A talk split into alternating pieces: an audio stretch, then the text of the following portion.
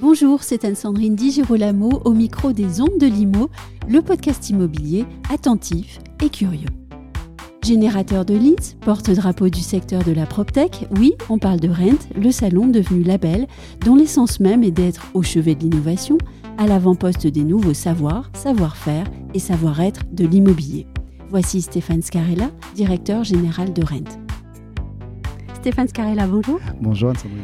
Que se passe-t-il euh, dans le bureau, sur l'ordinateur et le téléphone du directeur général de Rent quand on est juste à quelques jours de l'événement? Alors, il y a beaucoup d'onglets ouverts. Oui. beaucoup, beaucoup d'onglets ouverts. Il y a beaucoup de messages Slack qui s'ouvrent, euh, de messages LinkedIn. Enfin, ça clignote de partout. C'est un peu ça le, le, le, le momentum, là. C'est, euh, ça part un petit peu dans tous les sens. Il y a beaucoup, beaucoup de messages, de choses à traiter. Et il y a peut-être des priorités alors? Ouais, bien sûr qu'il y a des priorités. Euh, là, l'idée, c'est vraiment de closer euh, l'ensemble des contenus, de récupérer tous les éléments, d'affiner le casting. Euh, c'est de finir, évidemment, toutes les applications digitales du salon. C'est de finir les billetteries, etc. etc. Donc, oui, il y a, bien sûr, il y a des priorités. ouais. En termes de chiffres, cette année, combien Mm. de visiteurs attendus? Combien de mètres carrés? Combien d'exposants? Ce que je voudrais savoir, au fond, c'est est-ce qu'il y a une progression? Et est-ce qu'il y a une recherche de progression? Oui, heureusement, Oui. évidemment, il y a une progression. Il faut toujours essayer euh, à la fois de faire mieux et, je pense, moi, de faire différent. Oui. Donc cette année, on va avoir un peu plus de 410 exposants, ce qui constitue un record. Donc Oui. c'est plus que l'an dernier. Oui. Et on aura probablement, euh, puisque sur l'ordinateur, il y a aussi les courbes et les, et les courbes de pilotage, euh, probablement qu'on aura euh, 12 ou 13 000 visiteurs professionnels, ce qui sera un record euh, là aussi. Donc il faut toujours faire plus, c'est l'objectif, mais c'est pas une course pour nous au volume, Oui. c'est vraiment une course à la qualité. Oui, Là, euh. Il y a 15 000 mètres carrés pour répondre Mm. à votre question dans ce pavillon 6. Euh, je pense qu'on aurait pu faire plus, évidemment, prendre plus de mètres carrés. Euh, le choix qu'on a fait avec l'équipe, c'est plutôt de travailler la qualité que la quantité. Oui. Voilà, on a des demandes de stand là encore aujourd'hui. On a quelques jours de l'événement. On a euh, plusieurs fois par jour là, des, des, des startups euh, ou, des Mm. industriels qui nous disent je veux venir. Bon, c'est pas c'est pas c'est pas ce qu'on ce qu'on a fixé euh, comme objectif principal. L'objectif principal, c'est de garder l'essence et l'ADN de Rent, qui est quand même un endroit où on fait beaucoup de business. Pour ça, il y a quand même des équations à mettre en place. On essaie de les tenir. Lesquels L'équation, c'est de faire en sorte que, à la fois, les 12 ou 13 000 visiteurs professionnels, il y a un vrai rafraîchissement, que ce soit des gens qui sont jamais venus, euh, qu'on va chercher, qui viennent de partout, partout en France et en Europe. Euh, et de l'autre côté, que l'offre industrielle, start-up, investisseur soit suffisamment intéressante pour que les deux se rencontrent et les deux aient besoin de l'autre. Nous, au milieu, on est Mhm. juste des chefs d'orchestre. On essaie de faire en sorte que les conditions soient les meilleures pour que cette rencontre s'opère. Donc, on crée des contenus, des thématiques de conférences, des ateliers. Ça, c'est OK. Mais l'essentiel, c'est que le visitorat rencontre, euh, échange, travaille, fasse donc du business avec les, les- les- les exposants présents. Oui, vous avez parlé de volume qui donne peut-être parfois le sentiment de l'euphorie rent. On a parlé de qualité avec Mm. les contenus et justement, j'aimerais bien qu'on revienne sur ces thèmes. Euh, quels sont les thèmes sur lesquels vous avez travaillé ou vous avez fait travailler euh, vos partenaires et vos invités pour cette nouvelle édition? On fait un peu, voire beaucoup de prospectives. C'est le but, l'ADN de Oui. Rennes, c'est quand même l'innovation. Donc quand on parle d'innovation, il faut essayer d'aller chercher euh, ce qui va se passer demain.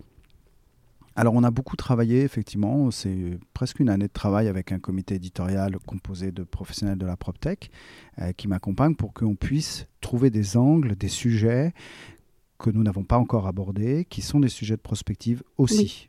Il y a des sujets qui sont des sujets d'actualité, Oui, etc., dont il faut parler, mais on essaye évidemment de trouver des sujets de prospective et de regarder comment les différents marchés de l'immobilier s'inscrivent, se projettent euh, euh, sur ces thématiques-là. On parle du métaverse, par exemple, Oui. je prends cet exemple.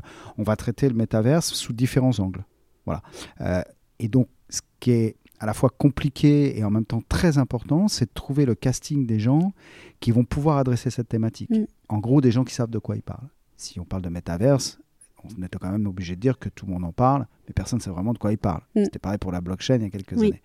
Donc il faut quand même essayer de trouver des gens qui maîtrisent ce sujet-là. Ce qui veut dire qu'on va souvent chercher des gens, d'ailleurs, qui ne sont pas forcément dans l'immobilier.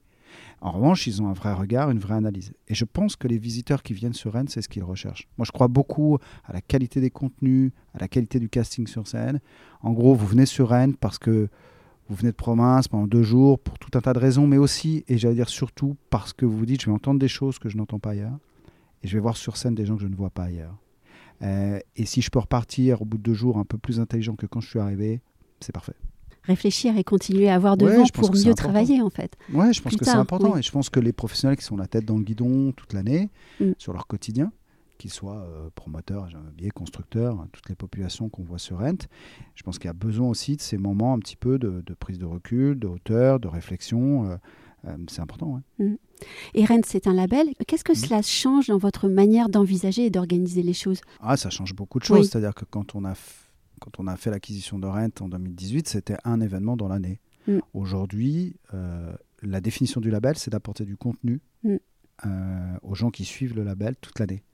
Alors, on crée des contenus type l'index PropTech Contech exclusif qu'on fait avec un fonds d'investissement qui s'appelle Axeléo, qui nous permet tous les trimestres de donner des chiffres, avec comme ça 5 ou 6 KPI qu'on a retenus.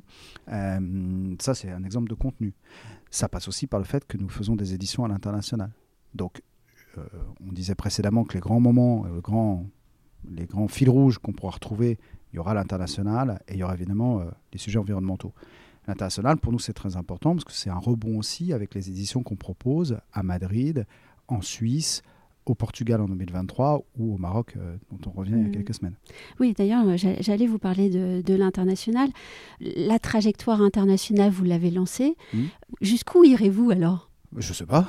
Comment ça, vous savez pas, On ira. Euh, c'était quoi cette chanson où le vent nous pousse Mais non, non. Plus sérieusement, ben, vous voyez, la définition du label, c'est aussi parce que il a cranté quelque chose, ce label. Il a une identité. Et c'est vrai que si on est parti à l'international, c'est aussi parce qu'on nous a demandé d'abord nos exposants, nos startups, les fonds d'investissement qui sont derrière. Très souvent, les startups, au bout de quelques mois, il faut, euh, dans le plan, dans le plan de marche, mmh. j'allais dire, pour des bonnes, parfois peut-être des mauvaises raisons, mais en tout cas, il faut qu'elles mmh. sortent et qu'elles partent à l'international. Et euh, très vite, elles sont venues nous voir en nous disant, mais bah, finalement, euh, est-ce qu'il y a en Espagne l'équivalent de rent, etc. Et en regardant un petit peu, pas forcément. Et donc, euh, bah, il y a des organisateurs euh, d'événements espagnols ou portugais, suisses, qui sont venus nous voir, on nous a sollicités. Et puis l'équation s'est faite comme ça. Donc, on, on, a fait un choix stratégique qui est de partir à l'international, mais pas pour partir en fait, juste pour apporter dans la chaîne de valeur d'un événement quelque chose que nous, on mm. pense maîtriser, qui est cette partie PropTech. Oui. Voilà, donc on va euh, en Espagne avec euh, des partenaires euh, qui s'appellent CIMA, euh, mm. CIMA Pro, qui organise des événements immobiliers depuis 20 ans. Ils sont très légitimes et on apporte dans la chaîne de valeur une brique supplémentaire qui est notre brique PropTech. On fera pareil au Portugal en 2023, on fait la même chose en Suisse ou au Maroc. Et ça doit être passionnant puisqu'évidemment vous travaillez sur la différence des marchés. Oui, bien sûr. Alors, ce qui est très intéressant, vous avez raison, c'est que là, on touche du doigt, quand on dit la France est en avance sur la PropTech, on regarde les classements euh, sur des, des, euh, des, infographies, etc., c'est sympa.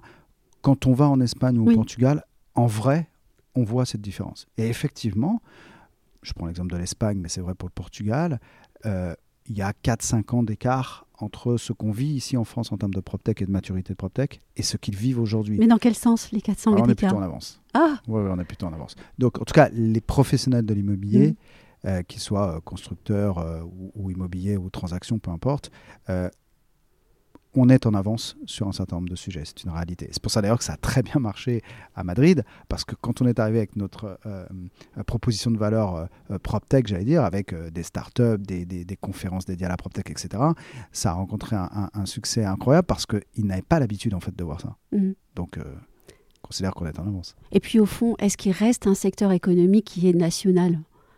Ah non. Bah voilà. Non. Oui. Bah non, non, pas du tout. Euh, enfin, je, enfin, je dis pas du tout, mais dans mon esprit, en tout cas, sur ce que en tout cas, je on peux pas dire, moi, moi, en tout cas, ce qui me concerne, après le reste, je sais pas, mais sur la PropTech, c'est une certitude que non.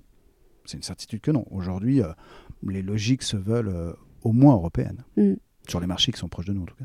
J'aimerais qu'on termine sur la notion de transition, puisque c'est vraiment euh, le mot de l'actualité, la transition mmh. écologique, euh, nos transitions euh, énergétiques et, technologiques. Est-ce que selon vous, on, doit encore continuer à travailler sur cette notion de transition ou mettre dans la tête des gens que finalement nous serons en transition perpétuelle et que notre avenir sera une transition constante? On doit apprendre à s'adapter constamment. Oui, euh, moi, le, sentiment que j'ai, c'est euh, comme, comme, quand on me demande de définir l'innovation. Oui. Eh ben, la transition, je pense que c'est un petit peu la même chose et, finalement, c'était euh, étroitement lié. L'innovation, j'ai pour habitude de dire que c'est très simple. Ça vient de l'usage que font les gens dans leur manière de consommer l'immobilier. Vous, comme moi, on ne consomme plus l'immobilier de la même manière que nos parents ou que même il y a 10 ans. Ou que nos châtelains. voilà. Bah, la transition, c'est un petit peu la même chose. C'est-à-dire qu'on est dans une innovation permanente et donc on est dans une transition permanente. Euh, vous n'achetez plus aujourd'hui de la même manière, vous n'accédez plus au crédit de la même manière, vous ne louez plus de la même manière, les contraintes ne sont plus les mêmes, etc. Donc, ça génère de l'innovation. Mmh. Parce qu'aujourd'hui, on est obligé de tout digitaliser, etc., etc., tout dématérialiser. OK, voyez, on parlait de métaverse, peut-être qu'on ira même dans des mondes virtuels pour euh, euh, louer demain notre appartement, etc. Je ne sais pas.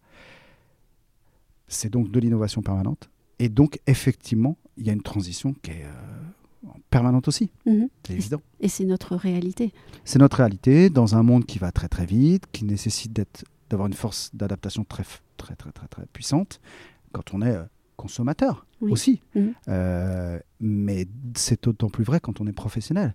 C'est-à-dire que nous, on consomme, nos enfants aujourd'hui, euh, nos ados consomment différemment. Vous imaginez ce que les professionnels vont devoir faire pour accélérer euh, sur euh, tout un tas d'items pour répondre à l'usage de ceux qui arrivent derrière nous encore. Mm. Et j'y vois la force de Rent, puisque vous travaillez dans cet état d'esprit depuis déjà bien des années au fond. Oui, et c'est notre rôle, si on, si on, peut, sans être sans fausse modestie, c'est-à-dire que voilà, ce que doit permettre Rennes, c'est ça, c'est de dire à un moment donné, il se passe des choses. Euh, il y a une mutation qui s'opère sur tel et tel marché. De temps en temps, c'est le neuf, de temps en temps, c'est l'ancien. C'est des cycles différents, pas de problème avec ça. Mais il se passe des choses et ça va très vite. Nous, on est juste là pour euh, mettre en exergue ce qui se passe, essayer d'ouvrir les yeux sur ce qui peut arriver, euh, mettre euh, sur scène des innovations qui permettent de répondre à ces nouveaux besoins et faire en sorte que la rencontre s'opère. Voilà, c'est juste ça notre travail. Merci Stéphane Scarella. Merci beaucoup.